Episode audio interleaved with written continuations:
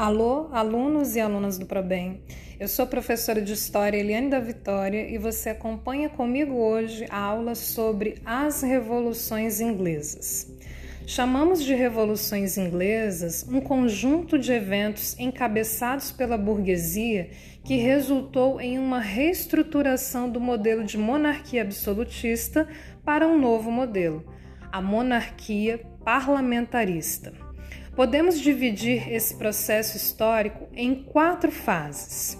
Primeira fase, Revolução Puritana, vai de 1640 até 1649. Nesta fase, devemos lembrar dos antecedentes, o que possibilitou o início dessas revoluções inglesas. Durante o século XVI, a burguesia inglesa esteve bem articulada com os monarcas da dinastia Tudor. Foram os Tudor, por exemplo, que consolidaram a reforma anglicana. A reforma anglicana foi uma reforma religiosa que proporcionou diversos benefícios para a Inglaterra. Primeiro, o rompimento com a Igreja Católica fez com que muitas de suas propriedades fossem convertidas em propriedades privadas, posteriormente vendidas aos burgueses que pretendiam explorar minas de carvão ou mesmo alguma atividade ligada à agropecuária. Segundo, a ruptura com o catolicismo dispensou a Inglaterra de pagar tributos ao Papa e colocou a marinha inglesa em rivalidade com navios de países católicos. A Inglaterra mantinha uma rede de corsários que atacavam principalmente navios espanhóis vindos da América. Porém, com o fim da dinastia Tudor, já que a rainha Elizabeth nunca se casou e oficialmente não tinha herdeiros, chega ao trono os Stuart. Essa dinastia vai tentar controlar a burguesia que estava em plena ascensão econômica e política. Após vários episódios de fechamento do parlamento, em 1640, o líder radical puritano Oliver Cromwell vai organizar um exército burguês conhecido como cabeças redondas. Isso porque eles não usavam perucas como os nobres. Os cabeças redondas vão declarar guerra ao rei, que será defendido pelos cavaleiros, exército tradicional da nobreza. Tem início então a Revolução Puritana, que vai durar até 1649. Segunda fase das revoluções inglesas, 1649 até 1658. Os cabeças redondas vencem e instituem uma república que estará mais para uma ditadura de Oliver Cromwell. Por isso, essa fase pode ser chamada de república ou ditadura de Cromwell.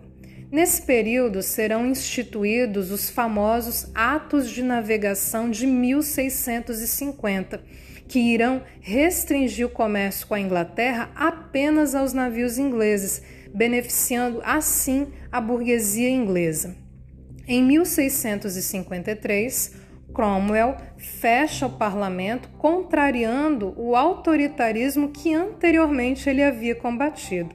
Com sua morte, após uma tentativa frustrada do seu filho de assumir o poder, temos início a terceira fase, a restauração da dinastia Stuart, que vai de 1660 até 1688. Carlos II, ao assumir o trono, promete respeitar os interesses do parlamento, porém não irá cumprir ele inicia uma aproximação com a França de Luís XIV e a Igreja Católica. E então começa a perseguir os calvinistas, que na Inglaterra são chamados de puritanos. Antes de sua morte, chega a dissolver o parlamento. Seu irmão, Jaime II reativa o parlamento, mas ao converter-se ao catolicismo, decreta uma série de medidas beneficiando os católicos, o que provoca uma reação do parlamento.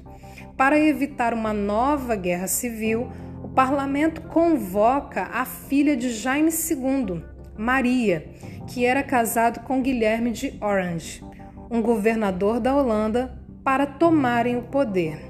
Em 1688, o exército de Guilherme invade a Inglaterra e assume o trono. Temos início a quarta e última fase das revoluções inglesas, conhecida como Revolução Gloriosa. Guilherme de Orange é coroado rei e torna-se Guilherme III, já que sua ação militar não houve derramamento de sangue, essa fase recebe então o nome de Revolução Gloriosa. O parlamento inglês, porém, fez exigências para coroá-lo rei. Tanto o rei quanto a rainha tinham que se comprometer a assinar e respeitar a Declaração de Direitos de 1689, conhecida como Bill of Rights essa lei limitava a ação dos monarcas, concentrando as decisões políticas no parlamento, tornando a Inglaterra finalmente uma monarquia parlamentarista.